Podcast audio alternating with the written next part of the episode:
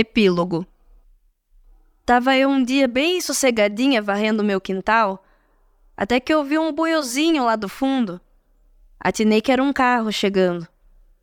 Desceram dele quatro pessoas, com camiseta azul, uniformizada. Foram se achegando ao murinho e perguntando se eu era a Dona Chica. Como eu estava com cuidado para Juninha não escapulir, respondi que sim e mandei que eles abrissem o portãozinho e chegassem. Eles então me explicaram que era sobre uma entrevista comigo e com o meu Lázaro, para um livro sobre cogumelo.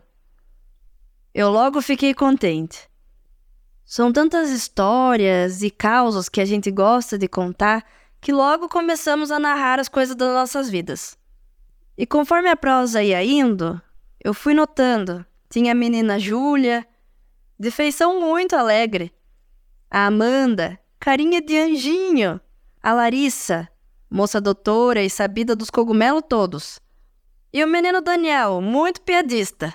Inclusive, na ocasião, eu pude aprender que na ciência eles chamam de cogumelo e não cocumelo.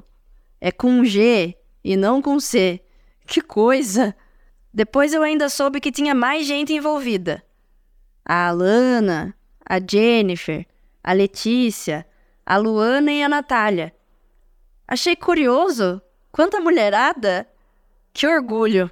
Depois disso, o meu compadre escritor Chiquito ficou de mostrar esses nossos escritos para elas. Quem sabe elas não publicam, não é mesmo? A Maia ficaria super orgulhosa de nós. Afinal, esse livro é para ela. Mas, claro, é também para as pessoas que estão se esquecendo da gente. E também dos nossos cogumelinhos todos. Mas olha, olha, olha, é de noite aqui. Começaram a aparecer uns cogumelinhos bioluminescentes.